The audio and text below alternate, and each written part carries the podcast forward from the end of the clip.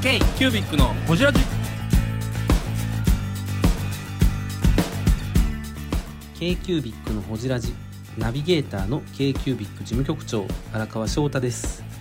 今回 k q u b i c がほじるのは前回に引き続きもみじミュージックの岡田よし子さん。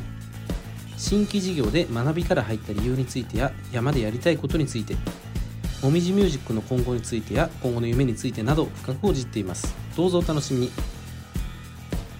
が、はい。うん、一番、した一番下。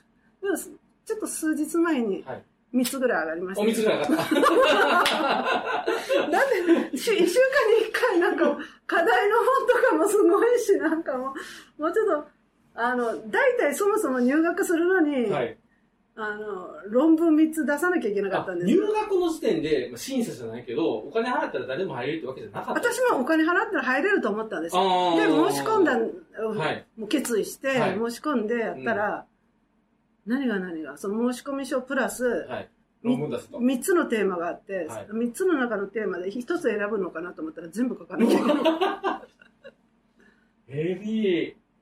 へまあでも、最初はなぜあなたはこのスクールで学校で、うんいやあの学びたいうんうんなんで入りたいと思ったかとか、あなたが今抱えてるはい。あのプロジェクトなりやってる企画とかのうん。あのその課題は何かとか、うんうん、どういうことを目指していきたいのかはを2センチ以上でかけていうのが一つ。うん。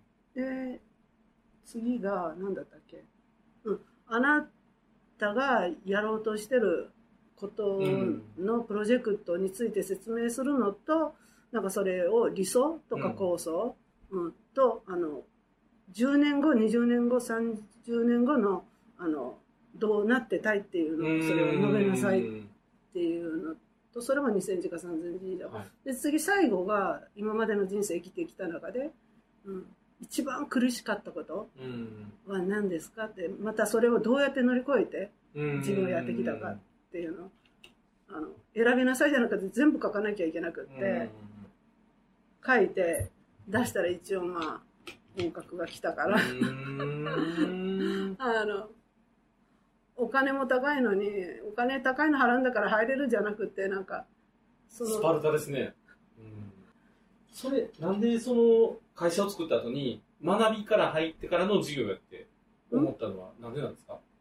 いやだって折り紙とか定規しか作ってないのに、はい。ま、あのや山のこと、はい。何かほら村づくりだ町づくりだって、未知の世界ですよ私、うん、会社とかはもちろんほらお金をある程度あの司法書士に渡せばすぐできることじゃないですか、うんだけども実際あの山を本当の意味でやっぱり本気で、うんあのやって町づくり地元に、あのなんて言うんだろう地元に利益が出たりとかうん。いろんなことをやっぱり学ばなきゃいけない。やっぱり学校に入るのが一番手っ取り早いのかなと思って。なるほど。でそこに行ったからといっていっぺんに力はつかないですよ。やっぱり現場でやらないと。分かってるけれどもやっぱりこうやっぱりその道は急がば回れでそんな美味しい話がいきいきなり来てあじゃあその人に頼もうやってもらいましょうやもうっていうよりはちょっとそれちょっと待てよでやっぱりちょっと自分の知識をつうけようと。んうん、ちょっとね。で、そこに入ると、あと、自分が知らない世界のそっちの方面の人たちの人脈ができるかなと思ったんです。なるほど、なるほど、なるほど。うんやっぱりそのことを思った時に、そのさっき言った高額のお金ははい。高いようで高くないかもしれないって自分で思うようになって、それはネットかなんかで調べたんですか？この街づくり、そうです。あとその前に本読んでたんです、たまたま。うん、その本から、はい。あのそこのスクールこういうのがあるっていうのでたどり着いたりしてでそこの存在してやっぱり調べたらフェイスブックページがあったりいろんなのがあるからそれで見てるうちに良さそうだなとかと思ったらやっぱりすごいあの人たちが卒業生にいますねま。た。もみじミュージックの岡田よし子です k キュービックのこじらじなんかでも、岡田さんあれですよね、なんかこう、すごく前向きですよね。なんかすごい大変なこととかいろいろ経験してるけど、それに対してすごく、うん。こう、前へ前へ進もうっていうパワーがというか、エンジンがすごいなと思って、でも、でもこれですか？そうです。ああ、すごい。都市経営プロフェッショナルスクール。まあ、もしお時間あったらゆっくり見てくだサさい。ね。すごくね結局、あの、私が今回大阪に来たのは、うんそこの今の同期のあの、うんグループの仲間の人たちと、明日は大阪の大東市の視察に行くんです。大東市ってさっきもそう言ってて、ちょっとあれですよね。大阪桐蔭ぐらいのイメージしかないですよね。大東市って。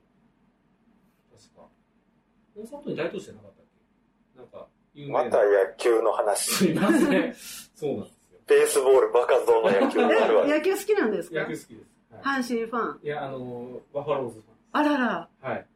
ここ地元なのに阪神が。いや、大阪にあったんですから、近日は。今もオリックスは大阪の近あ、日。そうなんですか阪神は西宮なので。へえでも西宮市民なんですけどね。ややこしい。ややこしい話やめましょう。関西ね、ややこしいんですよ。みんなが阪神ファンではない。へえそう野球は好きです。なんかね、あのそこはい。もうちょっと動画でいろいろ少し勉強したんですけれども、あのもう昭和の時代に建てた公団住宅っていうのがあるじゃないですか。もうボロボロになってるような。で壊しあのそこを壊して、うんうんうん。まあ、ある程度の広い敷地ができた時にやっぱりそこを生かしてやっぱりまあ住宅とかあと公園と兼ねてちょっとまあ店舗とかをどういうデザインでどういう形で市民の人たちを巻き込んでまた街を活性化してまた昔の公園作りと今の公園作りと未来の公園作りってもう時代とともにやっぱり違うわけじゃないですかいろいろ。でとにかくやっぱり今あの公民連携でやる形。うん、でこうだけでやってきたのはほとんどダメになってると、ううん。ん。やっぱり民はやっぱりあのアイディアとかやっぱり稼ぐっていうことやでしょ、うんうんうん。やっぱり補助金で何でもやってしまうと補助金をゲットしたとか補助金で四角い箱作りましたでその後稼ぐ仕組みがないわけで、やっぱりあのそういうものが結構あの全部日本をあのうんダメにして潰してきたっていうのをなんか先生方よく言われてますけども私うんうん、そうなのかとか、私、全く未知の世界だかうんら、そういうことかこととかも知らずに、あの、今勉強を少しやり始めたんですけれども、だから公民連携で、そこはちょっとあの、割と成功して、すごくあの、本当に素敵なエリアができててう、ん送りますね。あの、なんかランドスケープの、あの、すっごく広々とした、はで、い。住居もあの木造2階建てで、本当にね、おしゃれな、あこんなこういうエリアがある街だったら住んでみたいこの街にって思えるような街づくりを本当にやってるんですよ。大東市にあとイベントとかも。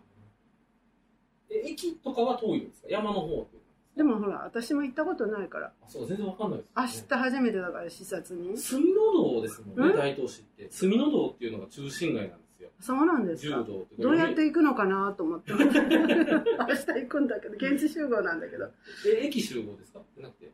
うん、あのそこになんか北欧レストランがあるんですよ。へー。そこのレストランで集合するんですけど、へまあ、ちょっとホテル戻ってからー調べようと思って、すごいな。でもなんかとりあえずそれでも調べて送っちゃえとか行っちゃえとかっていうふうになるのが確かに岡田さんのすごいとこですよね。うん。うん。最初に高木さんにコンタクト取ったところからね裏ファンまで至ってっていうもみじミュージックのストーリーもそうだし多分今回の街づくりもこの1年間でいろんな人と知り合うんですよねきっと。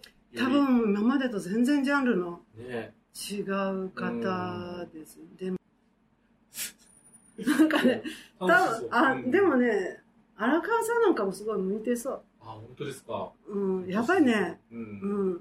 で、やっぱり、あと、なんて言うんだろう。皆さんね、元ね、その、行政にいた人が、そこを辞めて、そこの地元でね、株式会社で街づくりのための会社を作ってる人が多いんですよ。うんへーだから、また今までいた行政の仕組みも分かってるし、元いたところの行政とのつながりもコネクションもあるし、うん。一緒に公民連携でやるにしても、それでやっぱりものすごいやっぱり、あの、利益、うんあの、収益が上がる仕組みとか、うんだから本当にね、私の神の倉山のこととか、うん。うちの祖父の話した時に、おったまげるわけですよ。もう言われることが、100%ボランティアはダメですって。もうそこからだけどほら、おじいちゃんはほら、そういう時代、そうですね。時代がね、時代ですからね。だけども、あの、おじいちゃんとしては皆さんのためにっていうんで、やっぱり戦争を体験した分を奉仕の気持ちで全部、ねでも教育の価値観、お金の価値観、地元とその地域との関わり方の価値観っていうのが、うんその時代はそれが正しかったかっこよかったかもしれないけれども、今の時代で、岡田さんが受け継いでどうやるってやったら、変えないといけないとこかもしれないですよね。だって現実にずっとマイナス資産で身内が払い続けてるわけだから、ね年間何百万ですよ。だから。ねだから、あの、で、あの、スクールの人は、何でもできるじゃんって言われるんですよ。で、行政の人からしたら、自分の街を何とかしたい、何とかしたい、イベント一つとっても、で、そういう、そういう、なんて言うんだろう、あの、意識の高い系の民間の人が、を必死で探されてますね。うんうんでも私の場合反対だって言うんですよ。うんうんうん。私は民間。うんうん。で、持ってる、例えば土地なんかでもそういうところの土地をうん。やっぱり生かしてほしいとか、うん。そういうことで協力して街づくりをしようっていう思いの民間人を探してるってういうんです。よ。ん。あなたの場合はあなた自身の名義で、うん。あなたの全部あなたの土地でうん。何でもできるじゃん。うだからん。もう言われるんですけど、その何でもできるのっていうのがね、うん。できないじゃないですか、素人だから。うん。うんううん。ん、全くやってきてないあの世界の仕事だから、だからあのまああの例えばレストランとかまあレストランはあれだけどなんかとにかくあのそういう持ち屋持ち屋で、うんその分野の人にうちは場所を提供してやってもらえばいいかなって、まあ、一つぐらいは自分のところでも何か稼ぐ仕組みのうん何かのここではメインでちょっと利益があの収益が発生するっていう仕組みを私はこれをやろうっていうものを決めたらそれはうん。一つぐらいはしないとやっぱり山の維持管理費とか税金とか。だから今山にいっぱいあのあれが立ってるんですよ。電波塔？携帯の基地局。あそれいっぱいありますよああの全部あると思う。はいはい。一通り、はい。KDDI からどこも、うん、そのあのね、はいあと電柱がいっぱいいっぱいたくさんあー。100本ぐらいあったりとか、はいはいはい。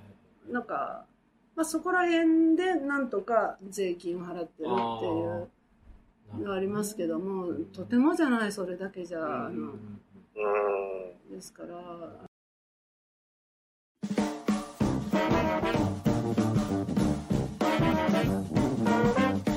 K q b i c のホジラジではリスナーの皆様からメッセージをお待ちしております。アドレスは info.kcubic3.com info.kcubic3.com もしくは KQBIC サイトのメッセージフォームよりお願いします。iTunes のコメント欄でもお待ちしております。皆様のお便りせーの。お待ちしています。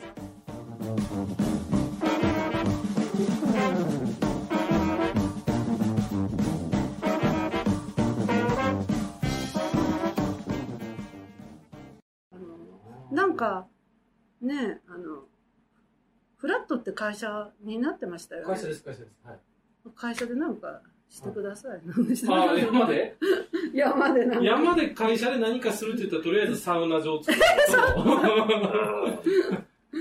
とあと太蔵さんは多分ね軽トラをいっぱい持ってきてでそこで野菜を売り始めると思いますね。太蔵さん農家になりたいんですよ本当は。うちねだから山でもねうん。あの前ちょっとまた別の人が視察に来られた時に言われたのが、はなんかね実のあるものをはい。栽培したりしいたけにしても、うん。そういうものとか作ってやっぱりそれ販売して、うん。甘の倉ブランドではい。たくさんもういっぱい作る必要ないって、うん、言われましたね、うん、そういうのをやっぱりやってったらとかっていうのも言われてまあそれもまあできますよね、まあやろうと思ったら、うん。野音とか作んないですか？ん？野音。ああそれもね。ねえ岡田さんがもし何かやるんやったらやっぱり音楽ホールかなっていう気がしますよね。僕ホールどれだけお金が。そんな。でもね。儲からないでしょうけどね。でもねさっきの地図の中に実は、うちの祖父がはい。音楽広場ってつけてるところがあるんですよ、ええー、すごい。うん。あとはだからいろい。ろ祖母がねいろんな名前つけててて例えばあのあの宇宙広場って名前がついてるとこがあったり音楽広場ってあったりなんとかのなんなんとかとかいろいろなんか祖父の構想があって、ただやっぱり私もピアノを置きたいかなとうんうんうん思って、うん。絶対そうですよね。やっぱ音楽広場ですよ。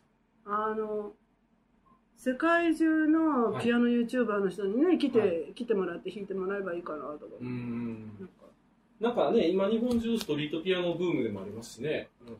ハラミちゃんとかそうそうそうそうそう。私コンサート行きました、ね、あ、本当ですか？ハラミちゃんえ、いつですか？それ。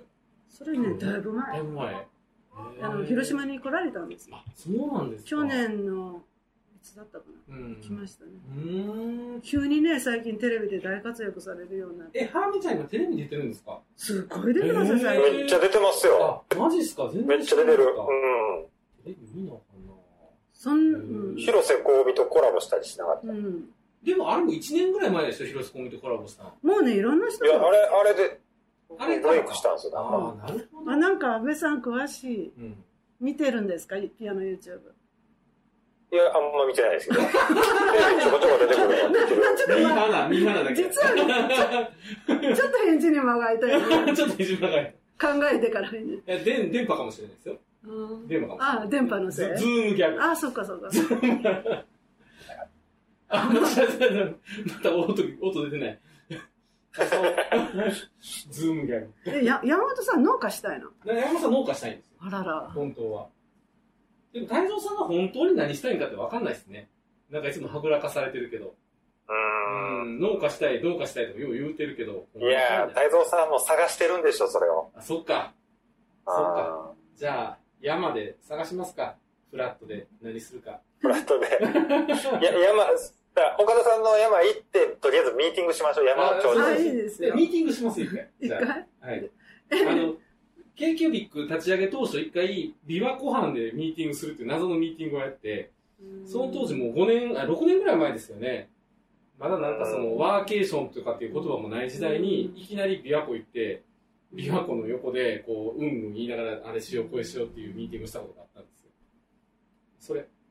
山の、山の、山山で合宿しますよもうあの秋の紅葉の時期とかね、ね。はい。鹿がちょっと出ますあ、鹿、広島っぽいですね。熊は出ない、はい。うん熊は出ない。うんうん。鹿は出る。うん鹿はちょっとだあでも最近はちょっと出なくなったから、うん。うんじゃあ、秋に、うんフラット、本行きましょね、フラット終わりぐらいでね、行きましょう。11月でね。う。あ、いいっすね。いいっすね。晩秋で。その後、広島のどっかの有名なサウナ行ってね。いいですね。また、また安倍さんが泊まったな。これは、嘘でーす。ズームギャグ。安倍さんすごいサウナ好きなんだねすっごい好きなんですよ。え本当にーサウナ行きたいですねサウナ入りに静岡とか行ったりしますからね。はい、そんな人です。車で？はまあ、車とか新幹線とかいろいろ使ってい。。うん、そうですね。それとサウナ仲間と？私一回連れてってもらったけど、一人で行く時もあるんですよね。え、一人、まあサウナはいつも一人で行きますけど、あストイックなんーへそう言われた。えー、ブングスキーラジオです。ブングスキーラジオ1年以上やってきてます。ブングスキーラジオ、小野さん、どんなラジオですか？えーと、二人がボソボソ話して、一人がハキハキ喋るラジオですね。高木さん。え？何ですかね？用意してませんでした。あー楽しくやってます。聞いてねえー全然楽しそうじゃない。いいんじゃないですか？これはこれで。そうか。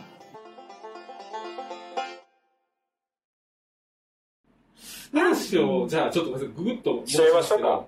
そうですね、あの、山の話があるじゃないですか。で、もみじミュージックは今後どうするとかなんか、あるんですか？あもみじミュージックはうんちょっと私だからそんな感じでまだ日本に戻ってきて1年ちょっとなので母のこともあったりで、うん。去年あんまり動けてないので、うん。あの新商品も出してなかったんですね、うん。うん。今10月のフラットの展示会に向けて、うん。新商品おああの、うん。一応ほほぼ準備が今できつつあるのであの。本当に本当にか亀のようなのあのスローの一歩ですけれども、でも逆に一人だからたくさんあの商品増やしすぎたりしても、うんうんうん管理とかできなかったり、在庫のことを考えたら持てないじゃないですか。すね。やっぱり自分が本当にいろんなことを総合的に考えてできるものっていうのを考えながら、うんこれがいいかなって思っても総合的に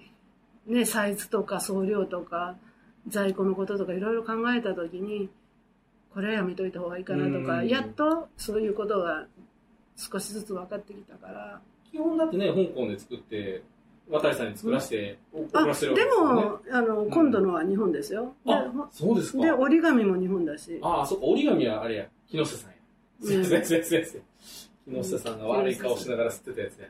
そうやそうやですね。うんでも、革製品ですよね。うちはそうですね、レザーですね。うんか革やるんですよ、私。おついに、ついにというか。ついに、レザーのなんか、まだ今、今発表できないですね、これ。いや、発表してもいいですか？何をやるとか言ってもいいんですか？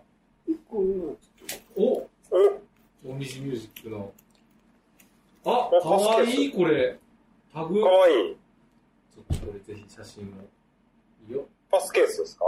いや、チャーム、バッグのチャームです。バックチャーム。あの、どちらかというとアクセサリーの部分ですよね。で、裏にはちゃんと型押ししてます、ロゴ。うちの。まだもう一個あるんです。別、別、ペンケースも今作うってて。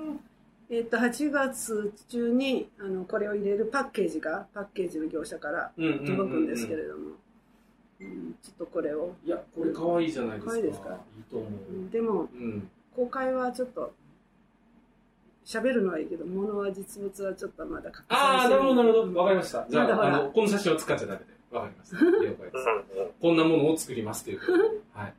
あ、でもね、ちゃんとその山の話も進んでるし、ものづくりの方も進んでるしっていうのは、いいですよね。テンポ遅いですよね。いや、全然全然。遅いけど、逆に、今言ったように、うん、うんサクサクサクサクたくさん増やせないですよね。時期によって比重はあると思いますけど、まあ今は山のその勉強もすごくあれかもしれないですけど、まあやっぱどっちもないと自分の中では困るっていう感じですかね、和田さんとしては。いや、多分将来的に山で、あの、そのグッズ、うんいろいろ作って売るときに、もみじミュージックコーナーもできてるはずと思うんですよ。私の中ではもうそう勝手に思ってるから。そうかそうか。つながってる。実店舗にね。うん それいいですね。それ大きな夢というか一つの。まあ、いそこの大きな夢まででもないけれども、もし何か、まあ、小屋なり、うん何かこういうスペース的なものを山でうんうんうん場所作って、例えばそこで物を売る、パン屋さんかもしれないし、ケーキ屋さんなんか中かもしれないけれども、うんうんうんそこに例えばちょっと雑貨コーナーとかでもあれば、もうそこに自分の商品を置けるわけじゃないですか。